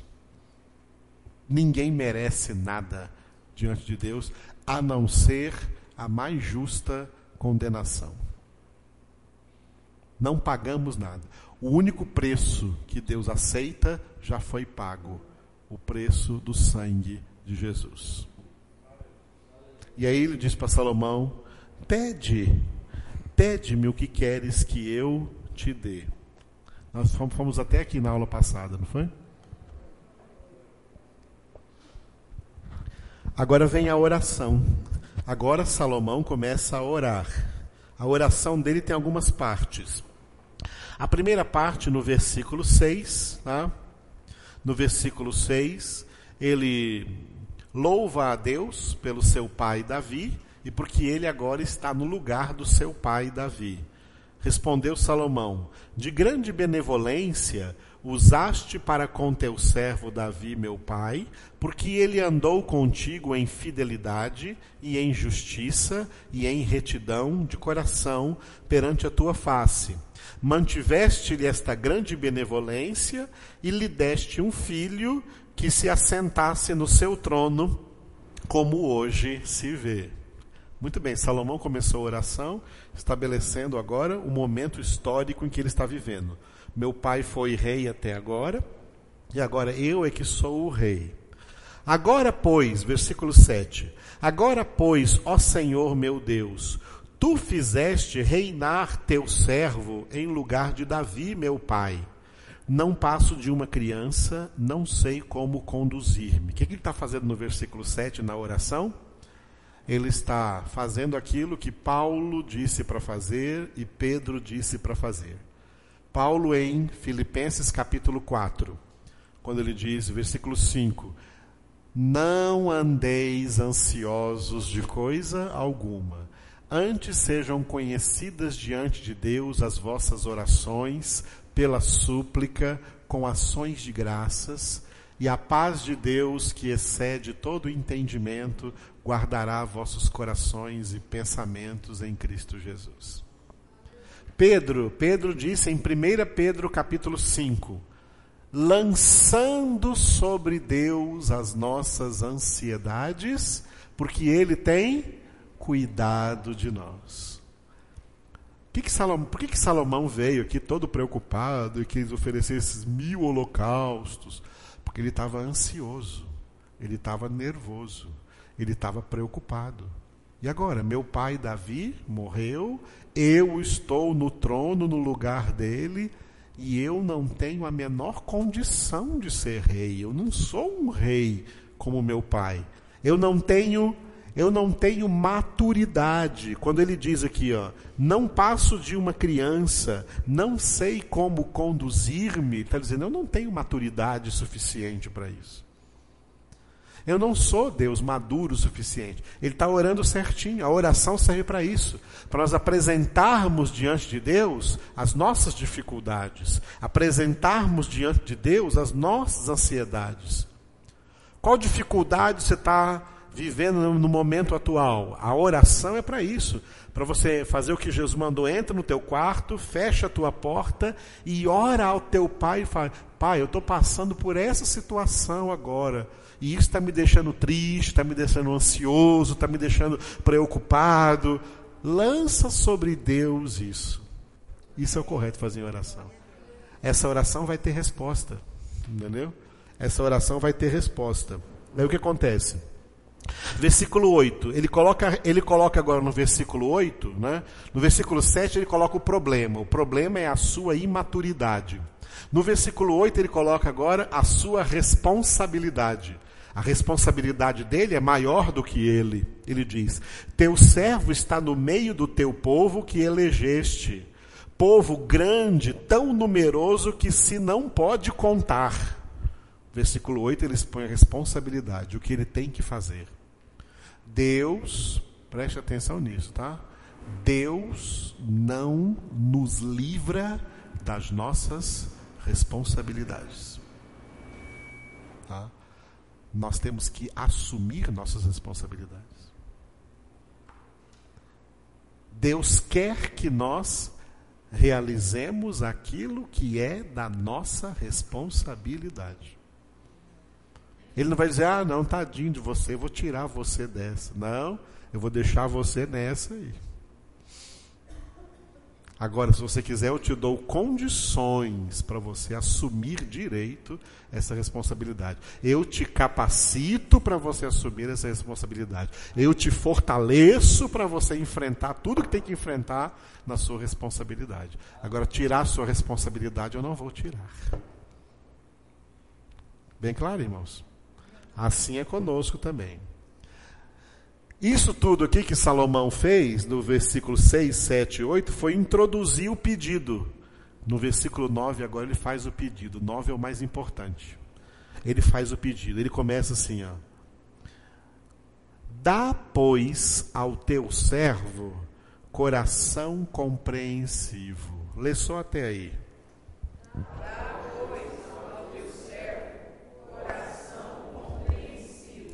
A nossa Bíblia aqui, que a maioria de nós usamos, é a revista e atualizada, tem coração compreensivo. Tem outras Bíblias que têm outros nomes aí, né?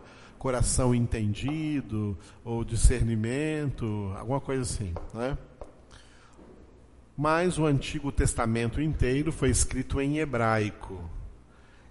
Esse texto aqui também foi escrito em hebraico. E é lá na língua hebraica que nós vamos ver o que, que Salomão realmente pediu porque essas traduções são chamadas de traduções interpretativas e não de traduções literais. Literalmente, o que Salomão pediu, né? Ele pediu, está escrito em hebraico, então vou escrever em hebraico aqui para vocês, tá? Ele pediu isso aqui, ó.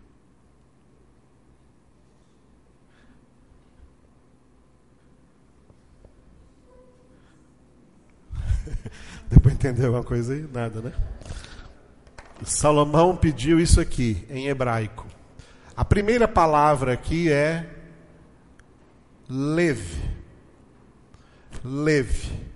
A segunda palavra, hebraico escreve de lá para cá, a segunda palavra aqui é Shomea. Salomão pediu: dá, pois, ao teu servo leve Shomea. Leve Shomea. Leve, correto. É igual está na nossa Bíblia. Lev é a palavra coração. Coração em hebraico é lev, tá? Mas não se refere ao coração aqui, o coração, eh, o órgão, coração aqui batendo no seu peito e não. Põe a mão no coração, nada a ver. né? Coração aí é uma metáfora. Na verdade, coração aqui na Bíblia, coração significa a alma. Tá? A alma. A alma que é a sede da mente, das emoções e da vontade. Então, dá-me, Senhor, uma alma ou um coração Aqui está o segredo agora. Chomeia. O que é chomeia? Chomeia em hebraico é um verbo. Um verbo num tempo chamado particípio. O verbo aqui que ele está usando é o chomeia é o verbo ouvir. Chomeia é o verbo ouvir. E no particípio ele é ouvindo. Ouvindo ou quando você escuta um rádio, você é o que? Você é um ouvinte. O que Salomão literalmente pediu a Deus, ele não pediu assim, me dá sabedoria, ele não falou isso. O que ele pediu a Deus foi: Senhor, me dá uma alma que seja capaz de te ouvir. Me dá um coração capaz de te ouvir. Por quê? Porque se você ouvir a voz de Deus, você vai ter toda a sabedoria que precisa. Sim ou não? E é por isso que falaram que Salomão pediu sabedoria. Mas não foi literalmente sabedoria que Salomão pediu. Ele pediu que Deus desse a ele um coração, uma alma ouvinte, que ouça a Deus. E se você percorrer a Bíblia toda, você vai ver a importância na Bíblia toda desse verbo ouvir. Quantas vezes Jesus disse: Quem tiver ouvidos para ouvir, ouça. Em Romanos 10, 17 está escrito que a fé vem pelo ouvir. Sete vezes lá em Apocalipse está escrito: quem tem ouvidos, ouça o que o Espírito diz às igrejas. Tiago escreveu na epístola: olha, sede, irmãos, prontos para ouvir tardios para falar. Como é que a maioria das pessoas são? Prontas para falar e tardias para ouvir. Tem gente que até falam dela que quando morrer tem que ir um caixão para ela e outro para a língua, tanto que fala. Tinha que ser três caixões, um para ela e um para cada ouvido, de tanto que aprendeu a ouvir. No mundo pentecostal aí fica preocupado com o dom de línguas. O dom que Deus quer mais nos dar é o dom de ouvido. Deus quer que a gente aprenda a ouvir mais do que falar. Você olha no espelho todo dia de manhã e vê duas orelhas e uma boca. O que, será que Deus está querendo te dizer com isso cada dia? Ouça em dobro do que você fala. Ouvir mais, tá? Ouvir mais. Quem ouve mais aprende mais. E é por isso que Jesus mandou fazer discípulos. Discípulos são pessoas que aprendem, pessoas que têm prazer em ouvir, têm prazer em aprender. Por isso o profeta Isaías disse, anote aí Isaías capítulo 50, versículo 4 e 5. Isaías capítulo 50, versículos 4 e 5, onde diz que cada manhã Deus desperta os meus ouvidos para que eu o escute como um discípulo, como alguém que aprende. E aí, aquele que aprende de Deus, a boa palavra de Deus, na hora de falar, vai ter uma boa palavra para falar ao cansado. Aquele que precisou ouvir uma boa palavra, porque ele ouviu de Deus. Não está falando assim o que todo mundo fala hoje. O que todo mundo fala hoje é fruto da sua. É fruto dessa. da maior ciência, da ciência mais famosa do mundo a ciência mais famosa do mundo é a axologia. Ah, eu acho que é isso, eu acho que é aquilo, eu acho que é isso, eu acho. Cada um quer achar uma coisa. E quer falar o que acha. E quer ser ouvido naquilo que acha. Nós não achamos nada.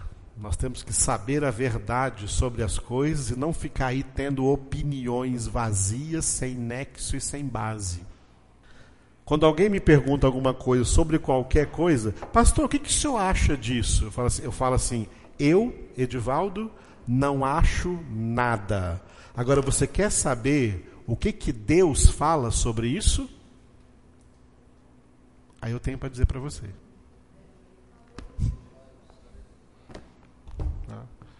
A pessoa quer saber a minha opinião, não. Discípulo de Jesus não tem opinião própria. Discípulo de Jesus tem o pensamento de Jesus acerca de tudo. E esse pensamento está todo aqui, ó, na palavra de Deus. É por isso que estamos aqui aprendendo a como meditar na palavra de Deus, para que o pensamento de, o pensamento de Cristo seja formado na nossa mente. Glória a Deus. E nós levemos cada pensamento nosso cativo à obediência de Cristo. E não deixa o seu pensamento solto por aí. Não, eu acho que é assim. Eu, eu achar em português, né, em inglês é I think, eu penso. Eu penso desse jeito. Como René Descartes dizia, penso, logo existo. Ele pensa que o seu pensamento é a chave da sua existência. Completamente errado. A chave da nossa existência é o Verbo de Deus. Tudo foi feito por Ele. E sem ele, nada do que foi feito se fez. Glória a Deus, Glória a Deus amados. É por isso que Salomão agora ele está ele tá, ele tá pedindo orientações, ó. Meu pai morreu. Eu não tenho mais nenhuma. Tem muitos conselheiros aí, mas meu pai me ensinou a, amar a Deus e a obedecer a Deus. Então, o meu melhor conselheiro é Deus. Então, Senhor, me ensina a te ouvir. Me ensina a te escutar. Porque se eu ouvir a tua palavra, eu vou ter sabedoria para quê? Para fazer o que eu preciso fazer aqui, que é, ó, aqui, ó, julgar, julgar o teu povo, julgar ao teu povo, continuando no versículo 9, para que prudentemente discirna entre o bem e o mal, pois quem poderia julgar a este grande povo? Resultado da oração de Salomão, versículo 10. Resultado: Estas palavras agradaram ao Senhor por haver Salomão pedido tal coisa. Repitam.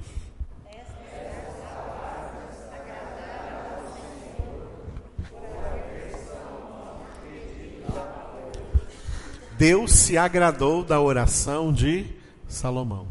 A Bíblia diz que sem fé é impossível agradar a Deus. Se Salomão agradou a Deus é porque essa oração foi uma oração de fé. Essa é a oração da fé.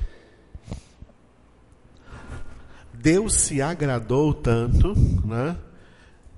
E aí, olha o que vai acontecer agora. Além de dar a Salomão o que Salomão pediu, Deus vai dar a Salomão também coisas que ele não pediu. Salomão descobriu o segredo de não pedis e recebereis. O que ele não pediu, Deus também vai dar. Quem agrada a Deus, quem aprende a viver pela fé, Deus começa a nos dar coisas sem a gente precisar pedir, amados. Sem precisar pedir. É maravilhoso isso. Mas essa intimidade do Senhor é para aqueles que o temem. Por isso, aí, olha o que Deus disse para Salomão no versículo 11: Disse-lhe Deus: Já que pediste essa coisa, e não pediste longevidade, nem riquezas, tem tanta gente pedindo riquezas hoje, não? Ultimamente as igrejas só pedindo riquezas, gente querendo ficar rica. Nem a morte de teus inimigos, mas pediste entendimento para discernires o que é justo, eis que faço segundo as tuas palavras. Dou-te coração sábio e inteligente, de maneira que antes de ti não houve teu igual, nem depois de ti o haverá. Também até o que me não pediste, eu te dou tanto riquezas como glória, que não haja teu igual entre os reis por todos os teus dias. Agora, todas as promessas de Deus ah, são condicionadas à obediência. Por isso, o versículo 14 começa com. Hum, começa com a conjunção condicional se. Do, ré, mi, fá, sol, lá, si. Si. Se andares nos meus caminhos e guardardes os meus estatutos e os meus mandamentos, como andou Davi, teu pai, prolongarei teus dias. Aí Salomão despertou. Tudo isso foi dentro do sonho dele. Tudo isso não foi revelado porque ele apresentou mil holocaustos, não. Tudo isso foi revelado porque Deus falou com ele. Ok? Deus falou com ele. Deus fala conosco na Bíblia toda, amado. Deus está falando conosco agora nesse texto aqui. Deus fala conosco na Bíblia toda. Nós não podemos vir para a Bíblia querendo colocar palavras na boca da Bíblia. Nós temos que nos aproximar da Bíblia para ouvir o que ela tem para falar a nós. É assim que nós vamos, então, né, adquirir conhecimento, compreensão, entendimento e sabedoria, porque Deus quer filhos sábios. Para ser filho de Deus, tem que ser sábio. Quem diz que é filho de Deus, mas anda rejeitando a sabedoria de Deus por aí, rejeitando o conhecimento de Deus, não é verdadeiramente filho de Deus, nem vai para o céu. Por isso, Deus disse através do profeta Oséias, capítulo 4, versículo 6: O meu povo está sendo destruído por falta de conhecimento. Glória a Deus. Por que estamos aqui toda sexta-feira? para aprender a adquirir conhecimento de Deus na palavra de Deus. Porque ouvir a Deus hoje, o que é ouvir a Deus hoje? Você pensa que Deus vai falar com você lá, como falou em sonhos com Salomão? Deus tem milhares de formas pelas quais ele pode falar conosco. Mas a forma pela qual Deus quer falar com todos nós hoje é pela palavra que ele já revelou. Alguém uma vez me perguntou: por que, que Deus não faz mais é, coisas igual fazia no Antigo Testamento? Aparecia para Elias, aparecia para Abraão, por que, que não aparece para a gente hoje? Apareceu para Saulo de Tarso, por que, que não aparece para nós hoje? Ele apareceu para eles, sabe para quê? para eles colocarem por escrito o que ele estava falando. Ele não aparece mais hoje, porque já está tudo escrito aqui em nossas mãos. Agora é para você fazer o que diz o Salmo número 1, meditar nessa palavra de dia e de noite, porque é nessa meditação que Deus vai falar com você. Sem excluir nenhuma possibilidade de que, se Deus quiser dar a você, a qualquer um de nós, alguma espécie de manifestação especial, como fez a Paulo, por exemplo, arrebatando até o terceiro céu, Deus é livre para fazer isso, se for do seu propósito e da sua vontade para a vida de cada um de nós. Mas nós não temos que buscar isso. O que nós temos que buscar já está em nossas mãos. A Escritura. Perscrutarmos a palavra de Deus, Jesus disse: perscrutai as Escrituras, pois julgais ter nelas vida eterna, elas testificam de mim. Em verdade, em verdade vos digo: quem crê na minha palavra e crê naquele que me enviou, tem a vida eterna. Aleluia. Então a palavra de Deus já está em nossas mãos e Deus não vai revelar nada mais do que ele já revelou aqui de Gênesis até Apocalipse. Nós só teremos novas revelações quando estivermos com Ele na glória. Para a terra, a revelação está completa, está em nossas mãos. Nós temos que meditar agora. Temos que aprender a meditar, é o que o método nos ensina. Né? Aprender a meditar na palavra de Deus e que essa meditação seja frutífera. Para isso, a segunda coisa que temos que pedir é Diga perseverança. Por que temos que pedir perseverança? Jesus condicionou a salvação à perseverança. Mateus 23, 24. Vamos ler. Mateus 24, 13. Mateus 24, 13. Aquele, porém, que perseverar até o fim, esse será salvo. Leiam.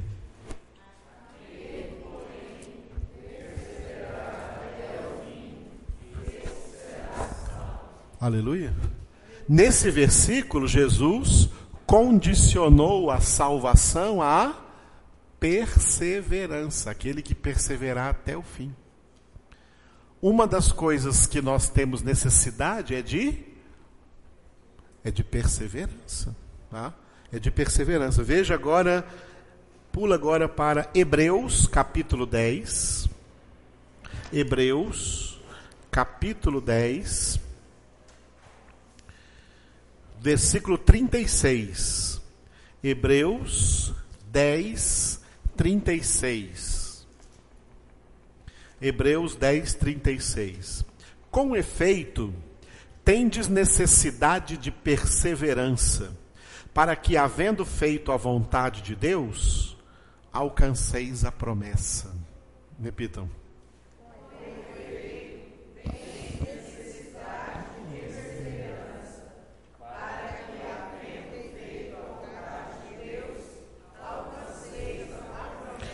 Olha como esse versículo ele resume toda a nossa caminhada para a glória, toda a nossa caminhada para o céu.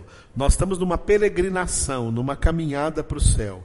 Nessa caminhada nós temos necessidade de perseverança. Para quê? Perseverança para fazer a vontade de Qual é a vontade de Deus?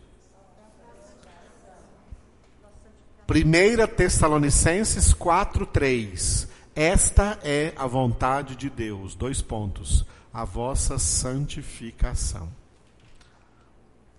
E o que que nos santifica? Jesus orou em João 17, 17. Pai, santifica-os na verdade. A tua palavra é a verdade. É na palavra que nós somos santificados. Portanto, a nossa perseverança é na palavra. A nossa perseverança é na meditação da palavra. A nossa perseverança é conhecer o Senhor, ouvir a Deus todos os dias na palavra. Para quê? Para que alcanceis a promessa. A promessa é chegar na glória. A promessa é chegar na casa do Pai. Para alcançar a promessa, precisa da perseverança.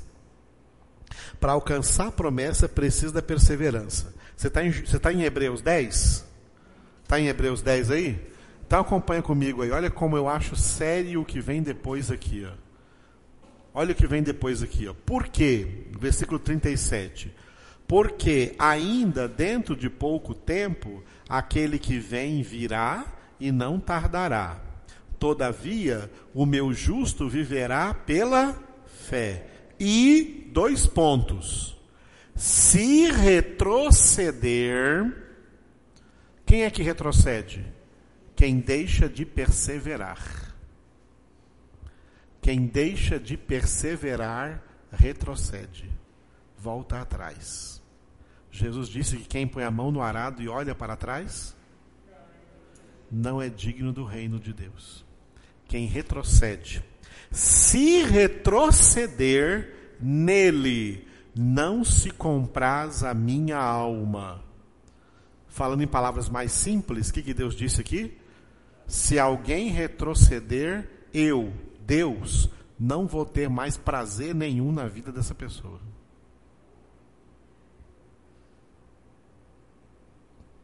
E aí essa pessoa está frita. Tá?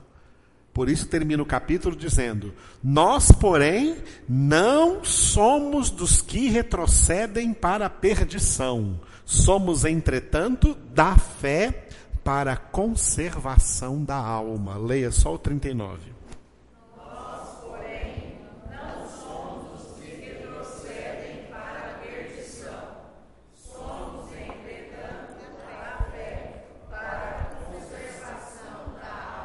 Aí, voltando para o 36, é por isso que nós temos necessidade de. Temos necessidade de perseverança. Como nos tornar perseverantes? O segredo da perseverança está em dois textos muito importantes na Bíblia. O primeiro deles é Romanos 5, vamos abrir lá. Romanos capítulo 5, Romanos capítulo 5 fala onde a perseverança é formada. Como nós adquirimos, como nós adquirimos perseverança. Romanos 5, Romanos 5, a partir do versículo 3. Romanos 5, 3, Paulo escreveu assim, ó. E não somente isto, mas também nos gloriamos nas próprias tribulações. Última frase desse versículo, repita. Sabendo que a tribulação produz perseverança. Repita.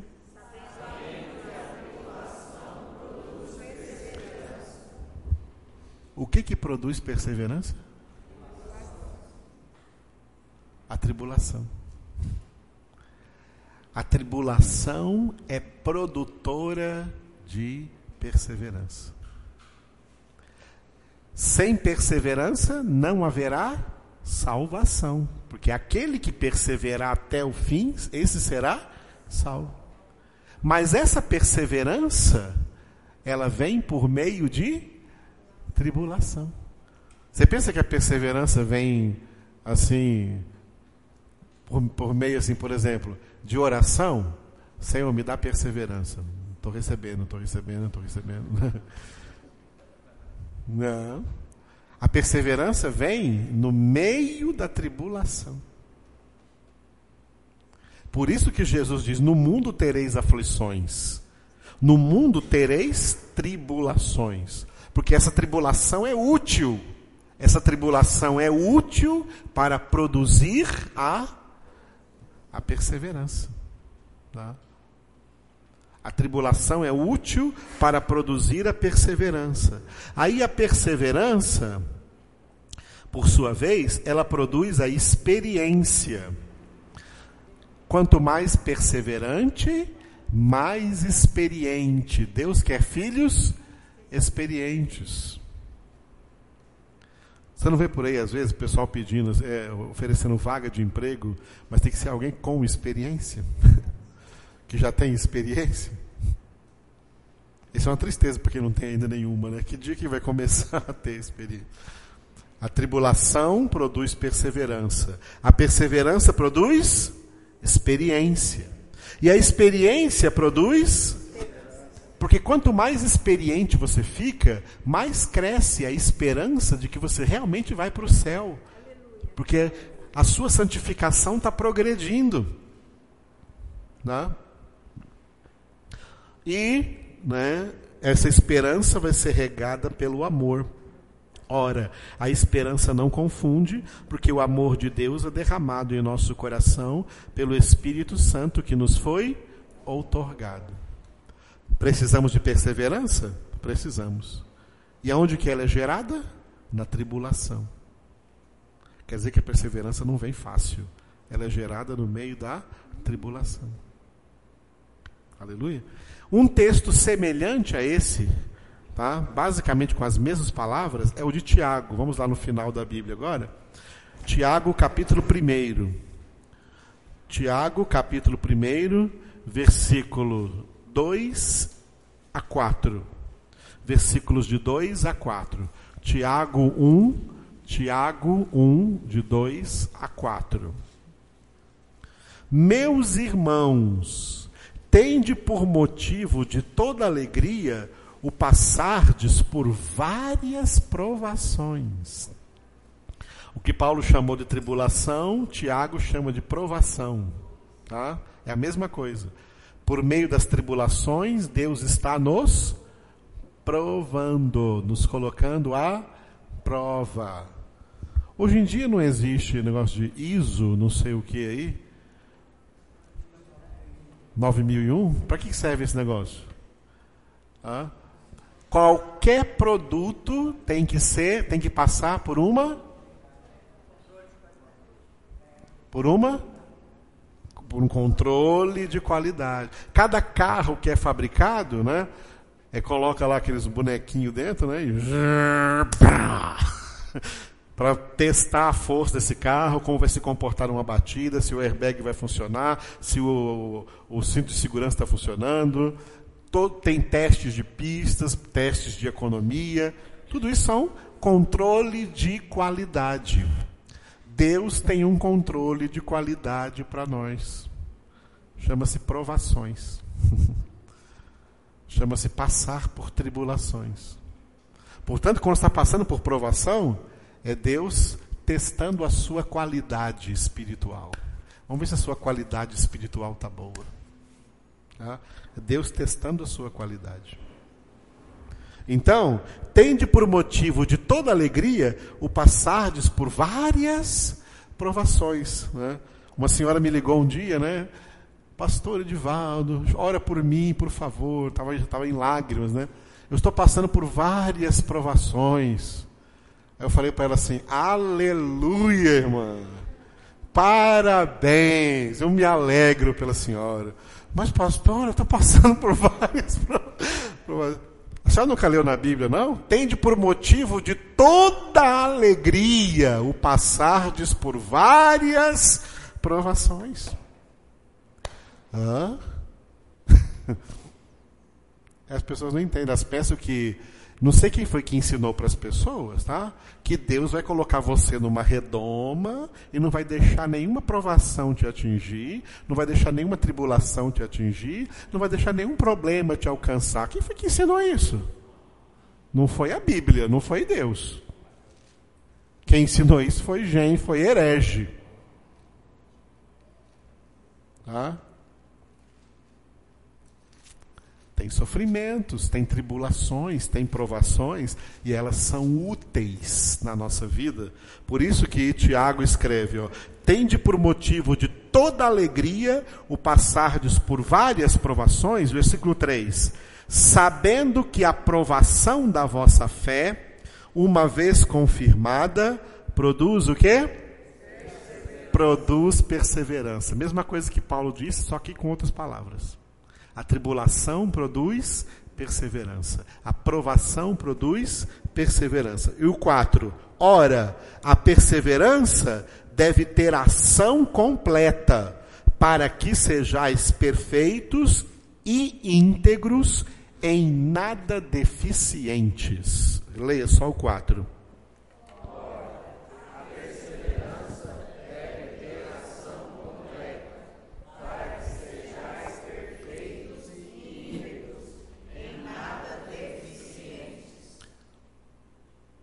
Se você comprar um carro e tiver uma coisa deficiente,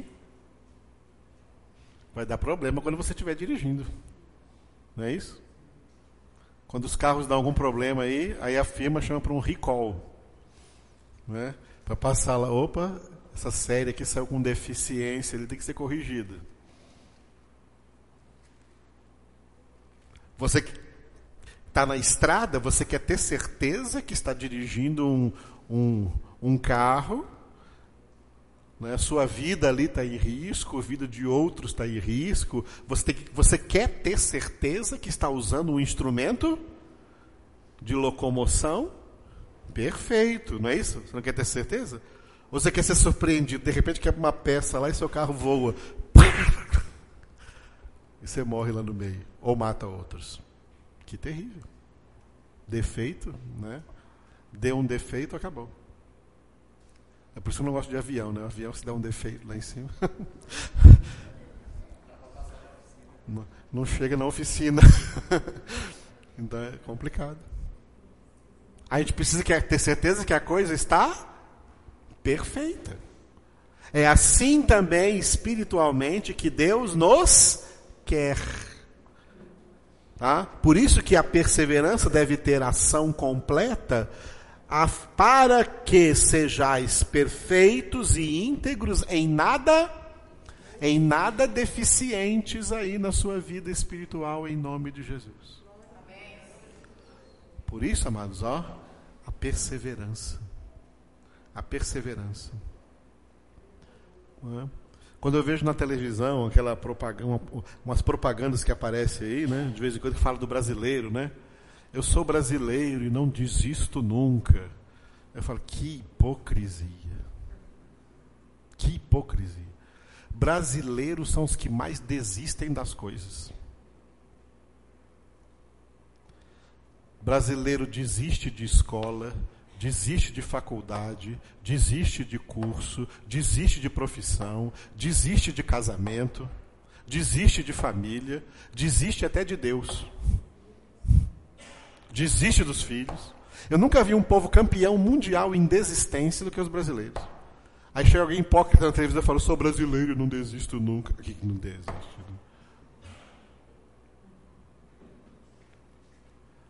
Eu fiz dois seminários, né? O, um dos seminários que eu fiz começou quando eu estudei seminário na, na seminário presbiteriano, tinha 22 alunos no primeiro período. Terminamos dois. Só eu e mais um formamos. 20 desistiram no caminho. Eu, eu, todos os anos começo uma turma nova no outro seminário onde eu dou aula ali no Instituto Bíblico de Anápolis. Começa o primeiro período assim com 30, 40. Aqui o, o William, o William está aqui. O William foi quantos? A turma do William começou com 52 e terminou com dois. Ele mais um. Ele e o Gleison, né, um soldado, um, um PM, que estudou lá. E eu dei aula para eles no oitavo período, na sala, só eu, o professor, e os dois sozinhos na frente. Brasileiro, amado, desiste de tudo. Aí eu pergunto, será que algum vai chegar no céu? Porque para chegar no céu não pode ser desses, não pode ser desses caras mole que desiste. Para chegar no céu tem que ser gente que persevera. Até o fim. Não é, não é até perto do fim, não, é até o fim. Temos que pedir perseverança, amém?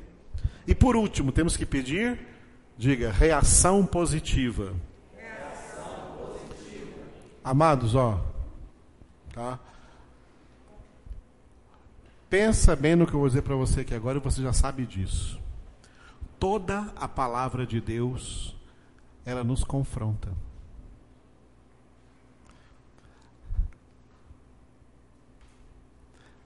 Eu sei tanto disso, né, como pastor, que de vez em quando eu escuto gente conversando assim: ah, parece que o pastor está pregando para mim. parece que o pastor está falando só comigo. Tem até que falar assim: eu não vou na igreja não, porque toda vez que eu vou lá, o pastor fala para mim alguma coisa lá de cima. Por que, que a pessoa sente que é para ela? Porque é para todos. A palavra de Deus ela tem essa característica.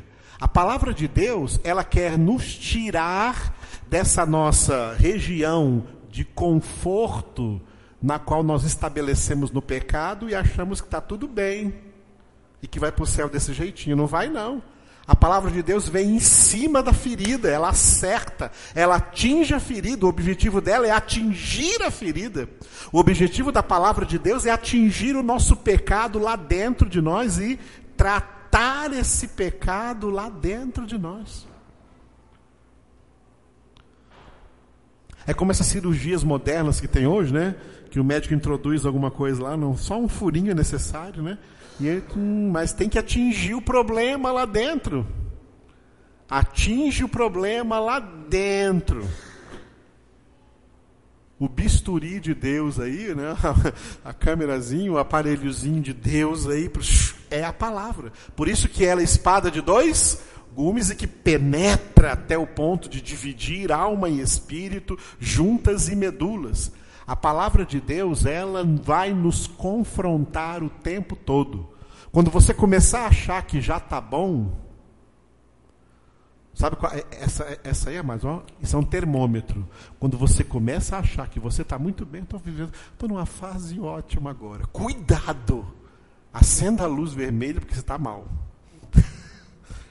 Quando você começa a achar que está bom, a palavra de Deus vem e te mostra. Tá bom, coisa nenhuma. Tem isso, isso, isso aí dentro. Aí você se quebranta. Tô mal, viu? Tô quebrantado. Opa, aí tá bom. Por isso que culto a Deus, está lá no Salmo 51, é um coração contrito. O que é um coração contrito? O que é um coração quebrantado? É alguém que está confrontado diante da palavra enxergando o seu pecado. Uma vez uma senhora veio falar comigo e falou assim: Pastor Edivaldo, eu não era assim, agora não, agora minha vida mudou, eu estou assim, eu era uma crente assim alegre, agora eu estou sentindo assim que parece que quanto mais eu conheço Deus, quanto mais eu conheço Bíblia, mais pecadora eu me sinto. Eu estou me sentindo mal, de tão pecadora que eu me sinto. Eu falei, você está num estágio excelente. Esse é o objetivo da palavra de Deus. Convencer a nós de tal maneira que estamos errados, que temos tantos erros, que temos tantas imperfeições. Amados, quem não tem Deus aí, eu já fiz essa experiência, já perguntei, aí já, já preguei o evangelho nesse, nesse país inteiro. Quem não tem Deus, a coisa que eles mais falam, sabe o que é? Ah, eu não tenho um defeito, não. Eu sou um cara ótimo, sou um cara bacana, sou um cara legal. Quem não tem Deus não enxerga seus defeitos. Dos outros enxerga, mas os seus próprios não enxerga nada. Quem não tem Deus é cego para os seus defeitos, porque está em trevas. A palavra de Deus é luz. Salmo 119, versículo 105. Lâmpada para os meus passos é a tua palavra, luz para o meu caminho. A palavra de Deus é luz. À medida que ela vem penetrando na nossa vida, ela ilumina e nós enxergamos o nosso pecado. E nós enxergamos o nosso defeito, enxergamos os nossos erros. E nos sentimos mal com isso, e aí nos aí somos quebrantados, somos contritos, é aí que aprendemos a nos humilhar diante de Deus. Esse quebrantamento, essa contrição, esse humilhar-se diante de Deus, no sentido de buscar aperfeiçoamento, santificação, correção dos meus defeitos, essa é a reação positiva. Muita gente tem reação negativa. Muita gente tem reação negativa. Teve um rapaz que chegou para Jesus, vocês conhecem essa história. Chegou para Jesus e falou: Senhor, eu quero te seguir para todo lugar que o Senhor for. Né? Ah, primeiro você vai lá, vende tudo que você tem, dá para os pobres e vem terá um tesouro no céu, depois vem e segue-me. Qual foi a reação dele? Positiva ou negativa? Negativa. Ele ficou triste porque ele não queria renunciar a nada que ele tinha e foi embora. Aí Zaqueu um dia, Zaqueu, Jesus contra Zaqueu um dia, Zaqueu era quem? Lucas 19 tem a história de Zaqueu. Zaqueu era como um político corrupto, desse que a gente conhece muito aí hoje. Ainda bem que no Brasil não tem, a gente conhece de outros países. Então, um político desses corruptos, que já havia roubado de muita gente. Ele era baixinho, não sei se era um daqueles anões do orçamento, ele era uns baixinho, um baixinho. Então, subiu numa árvore porque sabia que Jesus ia passar por ali aquele dia. E Jesus falou para ele: Zaqueu, desce daí porque hoje eu vou entrar na tua casa. Na minha casa? Ele entrou na casa, estava jantando na mesa. Jesus não, Jesus não repreendeu Zaqueu em nada, não falou nada com ele. Só entrou na casa dele. E Zaqueu ficou tão contrito de ver um homem tão santo lá jantando na mesa dele, aquela mesma mesa em que muitas vezes ele costurou negócios escusos com outros corruptos, agora sentou-se naquela mesa ali um homem tão santo quanto Jesus. Ele falou: Mestre, eu vou devolver tudo que eu roubei dos outros e vou devolver com um juro de quatro vezes mais do que eu roubei. Já pensou? Não precisou de Sérgio Moro, não precisou de Lava Jato, não precisou de, Polícia Federal, nada disso. Né? Na delação premiada, né? Ele confessou o seu pecado, entendeu? E deu os passos certos para a santificação. Sabe o que é isso? Reação? Reação positiva. Tá? Reação positiva. Se você ler na Bíblia, você vai ver na Bíblia, tá? Gente que teve reação negativa, gente que teve reação positiva. Quem teve reação negativa perde a graça, perde Deus, perde o céu. Agora, a reação positiva, a palavra me humilhou. A palavra me humilhou, porque eu tenho que me humilhar debaixo da poderosa mão de Deus eu tenho que reconhecer que eu preciso dessa humilhação. Eu preciso dessa contrição. Eu preciso quebrantar meu coração diante do Senhor. Eu preciso santificar a minha vida. Isso é reação positiva. A palavra sempre vai nos confrontar. É por isso que eu falo assim com o pastor, que às vezes a pessoa é com raiva do pastor, porque o pastor pregou alguma coisa. Por isso que na Bíblia matavam os profetas, matavam os apóstolos, porque eles pregavam a palavra de Deus e a palavra de Deus confrontava essas pessoas, essas pessoas tinham uma reação negativa e ficava com raiva de quem pregou para eles a palavra e mataram. Atos capítulo 7, Estevão pregou no sinédrio para sacerdotes religioso, religiosos. A reação deles foi negativa. Arrastaram ele para fora e o mataram.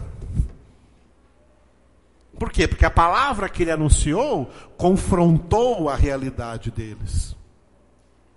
Mas era para o bem deles. A palavra nos confronta para o nosso bem. A palavra nos confronta para a nossa salvação.